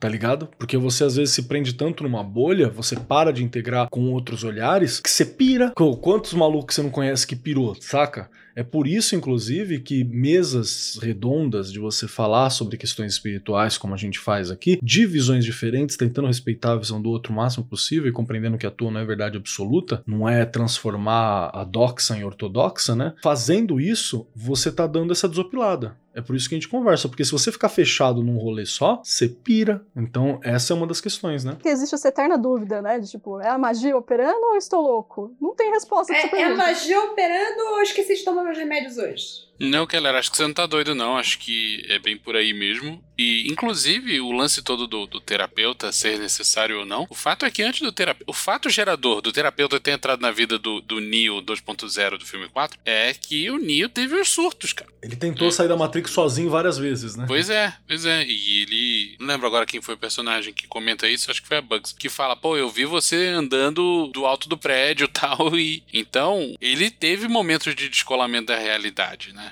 E como você falou, Keller, o grande lance do Sim. magista é você tá o tempo inteiro se esforçando pra se descolar da realidade, e na hora que você consegue, você tem que saber lidar com isso. É, e o terapeuta, nesse caso, também, talvez como um Galvão Bueno, de, de certa maneira, né? De- É até legal você lembrar do Galvão Bueno, porque o papel do, do Mr. Anderson, do, do, do novo Smith, ele já dominou o Galvão Bueno, né? O, o Neil. Então, o, ele não tá trabalhando contra o Neil necessariamente. Ele tá instigando o Neil no filme. Ele continua instigando e fala: Não, eu também não quero ser controlado, não, né? Eu não quero ser o cara que fica lá só do teu lado, mantendo. Ele, ele mete o louco dele também, saca? Mas ele não tá exatamente contra o Neil. Ele não é o vilão. O que é pra filme, mim é um dos furos, por exemplo, se eu fosse falar desse filme. Porque, tipo assim, segundo como acabou o 3, não faz sentido. Não faria sentido ter o Neo e a Trinity, pra comer de conversa, né? Faz menos Pois é. sentido ainda você ter um Mr. O, É, é o que eu, tô, por que é que eu tava máquinas- falando, Andrei, de ser uma grande viagem, do ponto de vista de roteiro, pelo menos. Sim, sim. ter pego e- todo esse lance que acontece fora da Matrix e fora de Sion, né? Porque esse lance todo das da Matrix, do- das máquinas terem reconstruído o corpo, blé blé blé, e passaram 60 anos, brother, isso eu achei uma bullshitagem tão grande. E o filme podia passar facilmente sem isso, sem perder impacto. É,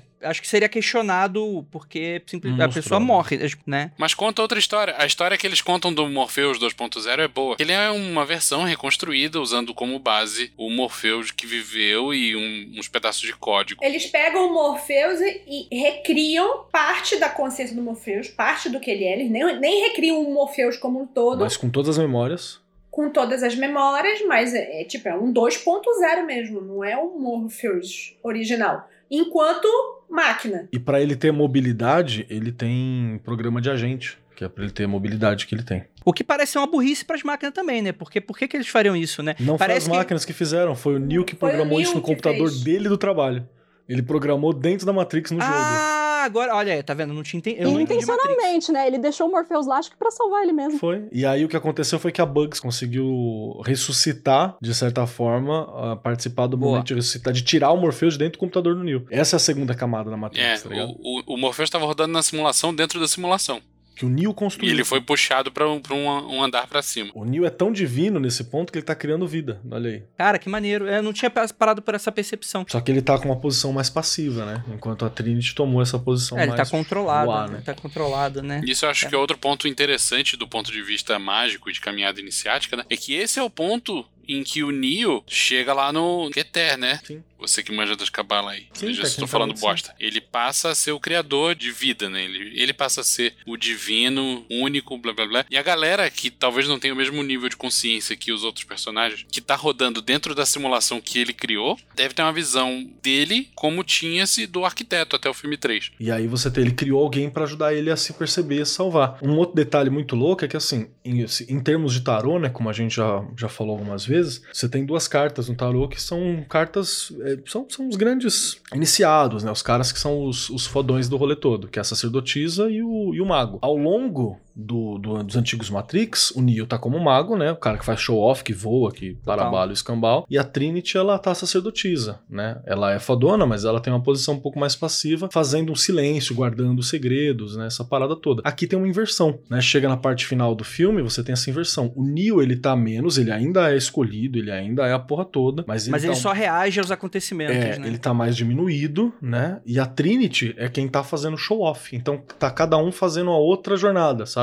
Ele Uhum. tá entendendo uma jornada pessoal de conhecimento que Sim. a Trinity já tinha feito, porque ela sabia, ela nunca teve dúvida sobre quem ela era. Tanto é que ela fala: "Ah, como é que você sabe que eu era escolhido?" Eu falo assim: "Porque eu vou me apaixonar pelo escolhido, eu sei quem eu sou. E por eu saber quem eu sou, eu tenho noção de quem você é." E ele não sabe de porra nenhuma, tava soltando raiozinho e voando de um lado pro outro. Essa é a parada. E Total. ali você tem uma inversão. Ele sabe que ela é quem ela é e ela não sabe. Ele tem certeza de quem ela é. E aí ela se descobre e ela faz o caminho de mago, né? Ela que voa, ela que faz o bagulho. Perfeito. Arranca. Excelente, excelente. Cara, tipo, você tá falando sobre essa troca de papéis, me lembrou muito daquela cena inicial da, da tentativa frustrada deles tentando resgatar o Neil com a primeira. a- no banheiro, né? Não, desculpa, não foi nem do Neil, foi do Morpheus. Isso é a primeira cena do filme, do, do, do Morpheus do filme, né? A Bugsy oferecendo. Tipo assim, eu sei que isso aqui é meio clichê, tipo, tem esse lance de binaridade, que eu também não concordo muito com isso, mas veja bem, o ponto não é esse. Toma aqui essa porra dessa pílula. é muito bom, mano, cara. Que diálogo maneiro, mano. É muito bem escrita. Eu não sei se todo mundo aqui chegou a ler o Asilo Arcano quadrinho. Não. E o Duas Caras, ele tá internado no Asilo, no Asilo e ele tem uma obsessão pela dualidade, né? Por isso que ele usa moedinha. E aí o tratamento dele lá consiste em apresentar um tarô pra ele, pra ele Ele aprender a expandir É. a- a- as possibilidades. E aí mostra essa cena e ele tá explicando a relação dele com a dualidade e aprendendo novas assim. O Arcano me não é do Grant Morrison? É. É. Foi a primeira parada que. Ah, não, foi a Dália Negra, né? então a como é primeira que parada que deu bom? dinheiro pra ele. Zoando, Eu gosto do Grant Morrison. Vou falar pra eu vocês que o fim do, do Edson também é, é bom daquele jeito, porque foi ideia do Graham Morrison, hein? Olha aí, ó. excelente, excelente. Mas, cara, tô tentando lembrar aqui de coisas, porra, que tem mais no filme que eu fiquei com vontade de falar. Cara, o- eu achei muito legal o gato como reset da situação. Tipo, como sendo um ciclo de, de eterno retorno, né? Dele todo. Porque, tipo assim, cara. Eu, eu, eu tô muito maluco com esse filme porque eu trabalhei muito com esses conceitos e eu pretendo trabalhar no livro 3. No livro 2, eu, eu repito. Cara, no livro 2 tem uma cena idêntica a esse filme. E eu tô muito assustado, assim, né, Lívia? Você tá sendo julgado agora pelo arquiteto. Vai, vai, fala, Vinícius. Fale mais, Vinícius. É, esse, esse lance todo da, da dualidade ser caída e tal, eu acho que, apesar de ser inevitável a gente pensar em binariedade e não binariedade, já que todo, toda a quadrilogia é uma analogia para uma transição, é, mesmo assim, o lance da pílula, eu acho que não vem daí. Vem da comparação que, que não existe um ponto só com Alice no País das Maravilhas, Ah, sim, total. né? Que é o lance de que tem uma bebida que te deixa maior e outra que te deixa menor, né? Tem, tem muito isso do, do faça isso e acontecerá A e faça aquilo e Total. acontecerá B. Mas eu acho que é daí que vem. Sim. É que, é que fica mais a E eu critério acho que de vem piada, de outra né? fonte. É. É, tudo bem, mas E eu queria também dar uma somada com esse rolê da binaridade quando a gente fala sobre magia, né? É importante lembrar que, assim como números binários, 0 e 1, um, constrói uma infinidade de coisa, a binaridade ela é importante como um conceito basilar, mas ele não é um conceito de construção completa. Ele é um conceito basilar. Então o que, que você faz? Você passa pro segundo estágio, você entendeu? Você não escolhe uma das binaridades, senta nela e fica ali. É tipo um Você tijolo, constrói- não a casa. Ele é um né? tijolo, você constrói coisas distintas com ela, inclusive coisas não binárias, sacou? Coisas que não estão dentro da binaridade. A realidade ela não é para ser assim, a realidade ela é muito mais complexa. Ah, mas tudo é polaridade. Sim, porque as bases delas são. Então você pode encontrar diferentes polaridades nisso tudo, mas elas não são definidas pela polaridade. E ninguém é Sacou? construído com só um tipo de tijolo. É, mas é difícil falar isso pra galera da- da- da- do misticismo aí, galera. Não chega lá, não, viu? Aí eu que tô louco. Pô, ma- mas até faz. Tipo assim, é, eu consigo entender o afegão médio de 4 mil anos atrás olhando, falando, pô, tem uma mulher e um homem, né? Porra, é, como tudo é construído por Deus, então é, Deus é esse rolê, então aí. Então, tipo assim, tá, tá essa ideia arraigada. Talvez se a gente tivesse numa sociedade não ocidental que não funcionasse com um sentido de binariedade, ta- é, que inclusive talvez os computadores nem funcionariam da maneira como a gente acha que funciona, funciona hoje. Então, tipo assim, eu acho que é uma linguagem que ela nasceu através de uma limitação. Então, eu entendo também quem gosta de desconstruir a própria linguagem do, do cerne da coisa toda pra ir pra outro lado, né? Lembrando que tem sociedades que não funcionam dessa maneira, né? Tem Exato. de, Eu ia te falar. diversos locais do mundo que é, em- tem mais gêneros, né? Encara-se como mais Tem gêneros. né? muitas sociedades que, infelizmente, foram massacradas e foram dominadas e colonizadas, em que existe um terceiro e às vezes até um quinto sexo. Uhum. Entendeu? Ter um terceiro sexo era comum aqui em tribos brasileiras. Bem comum mesmo. Aí sabe o que aconteceu? Chegou um padre aqui, amarrou uma dessas pessoas num canhão e explodiu. Exatamente. Tipo isso. Mas é pra mostrar que, na verdade, esses conceitos de binaridade eles são basilares, né? E aí você constrói em Sim. cima. E a Lana tá mostrando isso muito bem ali. O problema é que a galera que precisa ouvir isso tá incomodada demais com o filme. E eu acho que é, é, eu acho que pra mim, como criador de história, eu me vejo muito nesse nessa questão. Eu não acho que tipo assim, eu sou o melhor criador e etc e tal. Eu acho que eu tenho muitas coisas a aprender, mas eu me vejo muito como tendo duas opções aqui. Uma delas é você fazer uma parada que é sutil, como o primeiro Matrix, e ninguém entender, ou pelo menos a maioria ou muita gente não entender, ou você jogar uma parada na tua cara e mesmo assim, e a galera rejeitar, não é porque não entendeu, porque não entendeu demais e não se viu é, representada ali, tipo, ficou ofendida, né? Então, como, Proativa, né? então, como criador de história, é, para mim é muito complexo você tomar essa decisão, né? Eu entendo quem vai pra um lado, eu entendo quem vai pro outro. Eu entendo quem fala, pô, falar diretamente sobre isso, porra, eu, eu, eu, eu, prefiro, eu prefiro atingir mais público, que de- desse mais público uma porcentagem vai pegar, do que atingir uma quantidade mínima de pessoas e às vezes nem financiar minha obra, né? A minha pergunta é: você quer ser iconoclasta ou você quer semear a sua ideia? Eu acho que tem, tem função pros dois lugares na luta. Tem função, mas é por isso que eu tô perguntando. A pergunta é: você, enquanto escritor, enquanto mago, enquanto ser humano, ser defecante, você quer ser iconoclasta ou você quer semear uma ideia? São opções diferentes. São as pílulas aí. Tomar as duas, é sou loucão! Tá ligado? Ah, aí você fica que nem a Lívia com, tipo, hoje é terça-feira, hoje serei iconoclasta. Você hoje sabe é qual que é quarta, exato? Hoje eu É- serei. Essa é a minha saída. Eu escolho um pra deixar em 70% e eu continuo fazendo os dois, mas você põe um na frente, assim, que é pra Não, você ter essa- uma direção. É, essas duas escolhas que a Lívia falou, pra mim é vermelho claro e vermelho escuro. Das duas é azul.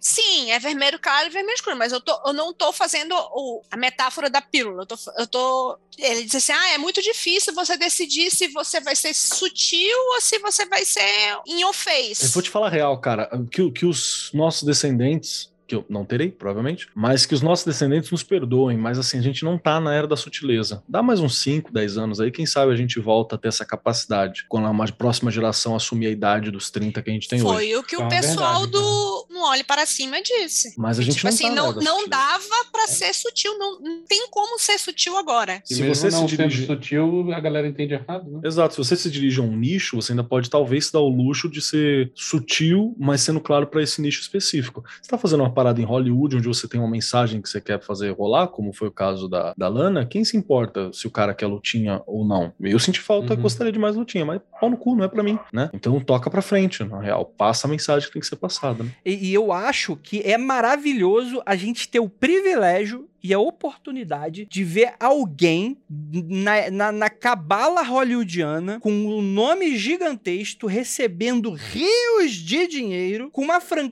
franquia com potencial bilionário pegar tudo isso e decidir no full iconoclasta. Eu, eu, eu É admiro. lindo Não, isso, né? eu- é uma- muito bonito isso? Uma parte do dinheiro voltou pra quem aprovou o filme, tá ligado? Cara, Com certeza. Eu Ah, não, por sim. que, que eu acho que isso aconteceu. Por quê? Porque eles não devem ter plano de fazer um 5, pelo menos não tão cedo. Ou se fizer reboot geral, né? É. E eles devem estar naquele modo, cara, o nerd vai pagar pra ver de qualquer, Qualquer jeito. coisa. Pode ser bom, pode ser ruim, vai todo mundo vai ver e vai ver na semana de estreia. Então tanto faz o conteúdo dessa merda. Hum, Inclusive, se for um lixo, na opinião do Nerdola, talvez seja até bom. que Isso me força a fazer um reset. Faz sentido pensar no engajamento, né? Engajou. Teve gente É, que é, gostou, é não assim. gostou, mas engajou. No frio das contas, dá nisso. Mas ao mesmo tempo, consegue passar a ideia da, da Lana.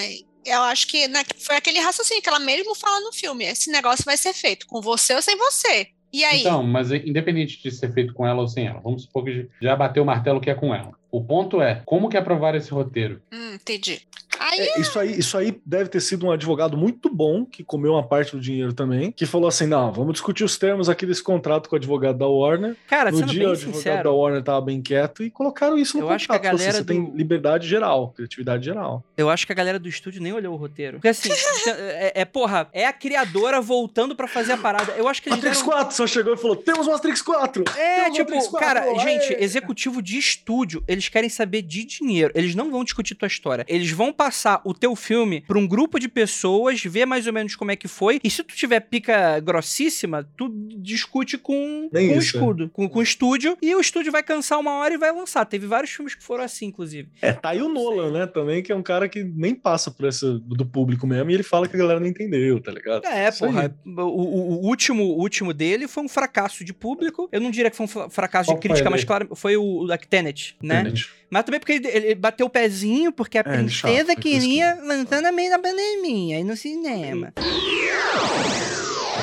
Cara, e é isso, né? Alguém quer falar mais alguma coisa antes da gente encerrar? não, eu não sei nem o que esse pessoal ainda tá fazendo aí, porque a gente tá falando. Guerreirinhos, hein? Guerreirinhos, guerreirinhos. Porra! Mas, mas vou te falar que é provável que em algum momento a gente faça uma leitura magística mais completa sobre o 4, assim. Eu em, alguma, em algum momento. Porque a gente tem coisa pra muito. pensar. Foi muito Uhum. recente. Sim, Tem muita- o 4 é uma pedrada, tem, muito, É. tem muitas É. camadas. É, é meta, como é, é exatamente o que ele falou. Se parte da, da essência dele em está em ser um meta-filme, talvez Uhum. a gente tenha que parar e pensar mais nesse meta ainda. E assim como a gente levou 20 anos pra entender o primeiro, talvez a gente leve mais uns 5 pra entender o quarto. O problema é que o Gangrena não fez uma música ainda. Vamos, vamos aguardar Provavelmente. Perfeito, Uhum. perfeito, perfeito. É isso aí. Então é isso, gente. Espero que vocês tenham gostado de toda essa análise cinéfila aí pra vocês. Qual a sua opinião? Você discorda da gente? Pois então discorda da sua casa, não tem nada a ver com isso. Você não precisa encher a porra do meu saco. É, mas Ah, mentira. e-mail, Deus manda do céu. e-mail. Andrei, você não almoçou ainda, né? É isso. Cinéfilo do site Tô Nerd assim. Nerd faz a opinião acertada nerd sobre o. É, exato, né? Tipo assim, é, pode discordar, não tem problema não, gente. A maturidade é você olhar pro, pro comentário que você discorda e caga. É, é isso. Eu espero que vocês gostado, queria muito a opinião de vocês, queria muito saber das interpretações que vocês tiveram no filme. Então mandem e-mails, deixem seus comentários. Mandando nas redes sociais é até legal a gente dar uma respondidinha, mas geralmente a gente não... Não respondidinha nada, eu, eu solto ali um RT e foda-se. É, mas a gente não debate aqui, né? Então manda um e-mail. Se for bom, a Nandinha vai selecionar. Se ele não for selecionado, quer dizer que seu comentário foi uma merda. Mentira. É que às vezes alguém falou... Ou que a Nanda é uma grande filha da puta escrota, E né? que não gosta de Ninguém você. Alguém deu um Twix pra esse homem. Vou te falar, manda, manda um Pix ou um, um Ferreiro Rocher junto com a Nanda, um vinho, que aí você tem o o e-mail Opa. selecionado. Manda, manda, deixa, o- deixa a chave Pixar no post do episódio. ah, e é isso, gente. Gostaria muito de agradecer a todos vocês que ficaram até aqui nessa live maravilhosa. E a vocês que estão escutando esse podcast até o final desse, desse especial duplo, né, nessa segunda semana. E gostaria de lembrá-los que tenham um bom ósculo no bode e praise the sun pra todos vocês. Beijo, cu do déjà Tchau, gente linda. Tchau, gente. Tchau.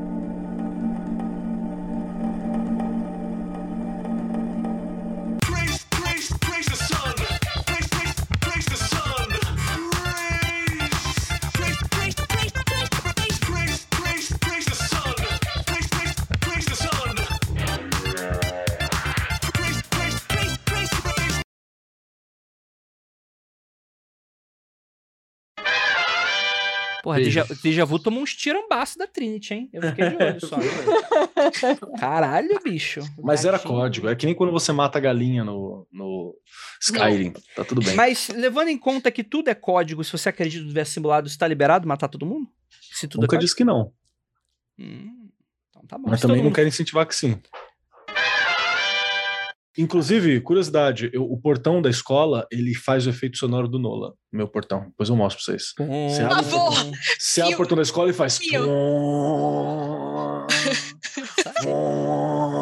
Fico, nossa. Deve dar pouco Nola. gatilho. Brabo. É, eu abro assim, eu me sinto tipo. Você sente num trailer, né? É, muito bom. Vou mostrar pra vocês hoje quando eu chegar lá. Em 2001, quando chegou aqui, quem te assistiu duas, três vezes e não entendeu nada. Hoje qualquer pessoa tem essa discussão. Bater o olho, você entende o primeiro filme, porque é uma discussão que ele trouxe já e que já tá dado. Então a gente tá aqui revirando um cadáver putrefado, fedorento, que já foi um ser vivo muito bonito. Talvez eu tenha Oh, pegado oh. pesado. Ah, bom. Você tivesse falado do Olavo de Carvalho. Mas você falou muito bonito. Você falou muito bonito eu aí. não vou eu nem acho- encostar. Keller!